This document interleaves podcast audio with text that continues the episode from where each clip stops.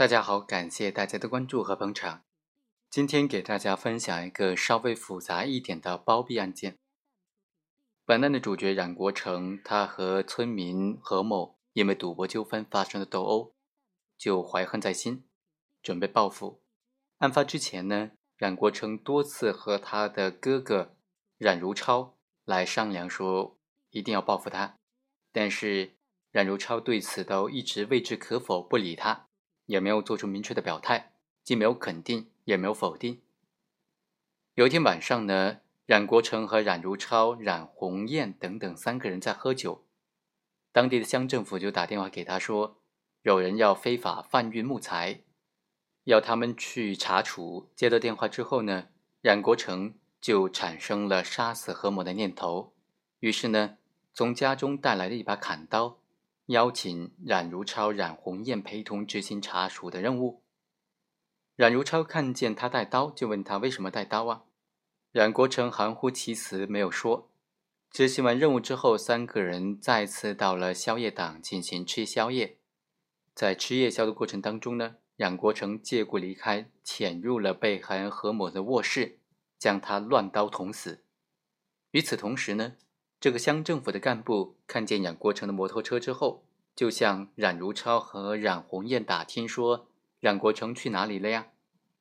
冉如超便安排冉红艳和罗军在附近寻找冉国成。一会儿之后呢，三个人都听见了从被害人住房内传出了砍杀声。冉如超当即就意识到可能是冉国成在砍杀被害人。于是叫冉红艳和罗军到何某的卧室去看一下。两根赶到现场的时候，发现被害人已经死亡了。随后，冉国成就安排的两个人将他杀人的刀转移到其他的地方，转移到冉红艳的养鸡场藏匿。到了那里之后啊，冉如超就给冉国成打电话，授意说。再由冉国成将他作案时所穿的血衣和鞋子等等烧毁，同时呢，又安排冉红艳用乙醇把冉国成杀人所用的刀上的血迹全部烧掉。但冉红艳还没有来得及行动，就被公安人员抓获了。之后，这个冉如超再次把砍刀藏匿起来，逃回家中，和冉国成共商对策。冉如超认为冉国成是国家干部，还有前途。决定由他自己来顶罪，并且和冉国成订立了攻守同盟之后外逃了。后来呢，三个人都被公安机关抓获。那本案当中，这两个没有动手的人构不构成包庇犯罪呢？这就成为争议很大的焦点了。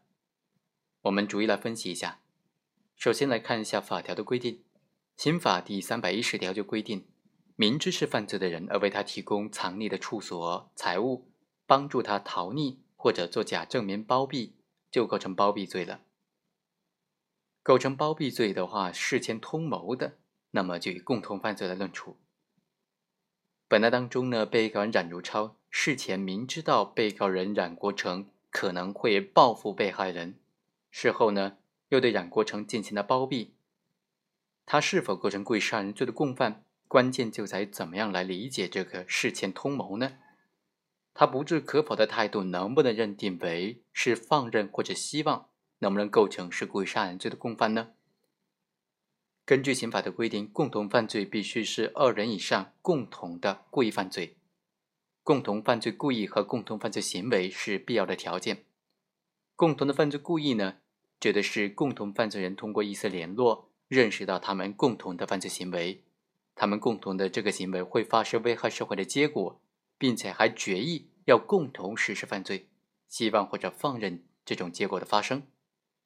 它的本质呢，就是各个共同犯罪人就实施某一种或者某几种犯罪，形成了犯意合意。它具体就包括各个犯罪人呢自己实施某一种或者某几种犯罪的故意，也包括各个犯罪人之间的犯意联络。各个共同犯罪人呢，都以某种方式明确的表明。愿意参加到犯罪之中，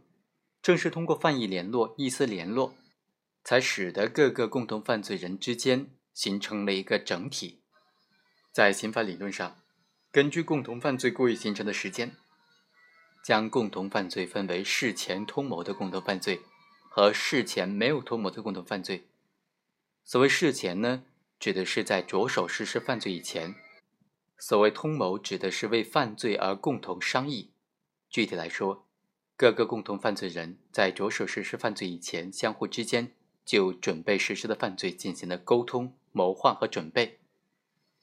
在事前通谋的共同犯罪当中，共同的犯罪故意是在各个共同犯罪人着手实行犯罪之前的通谋之中就形成了，所以各个共犯之间的意思联络就可以表现为是通谋了。通谋之后呢，各个共犯基于在通谋当中所形成的共同犯罪故意，基于这个故意实施的一切犯罪行为都是共同的犯罪行为。所以，对于那些为他人犯罪提供帮助的行为，无论是事前提供帮助，还是事后提供帮助，也无论是为了实行犯罪提供帮助，还是为了帮助犯罪分子逃避处罚提供帮助，只要帮助人和犯罪实行人之间有事前的通谋，那么这个帮助行为都是共同犯罪当中的组成部分，是在共同犯罪故意的支配之下实施的共同犯罪行为，都应当定性为共同犯罪。刑法第三十一条就规定说。窝藏包庇犯罪的人事前通谋的，就以共同犯罪来论处。这里所说的事前呢，应当理解为被窝藏包庇的犯罪人实行犯罪之前，而不是说实施窝藏包庇行为之前。如果将它理解为实施窝藏包庇行为之前，不仅不符合共同犯罪的原理，也使得这个规定完全没有必要了。至于说事中通谋的共同犯罪呢，一般来说，共同的犯罪故意。是在着手实施犯罪的时候，或者在实行犯罪过程当中，通过共同的参与犯罪行为，或者为他人实施犯罪提供帮助而形成的。所以，共同犯罪人之间的犯意联络，主要就表现为犯罪行为之间的相互配合。如果共同犯罪故意是在犯罪过程当中形成的，而帮助犯的行为是在实行犯的行为之后才实施的，那么。就仍然应当是以共犯来论处了。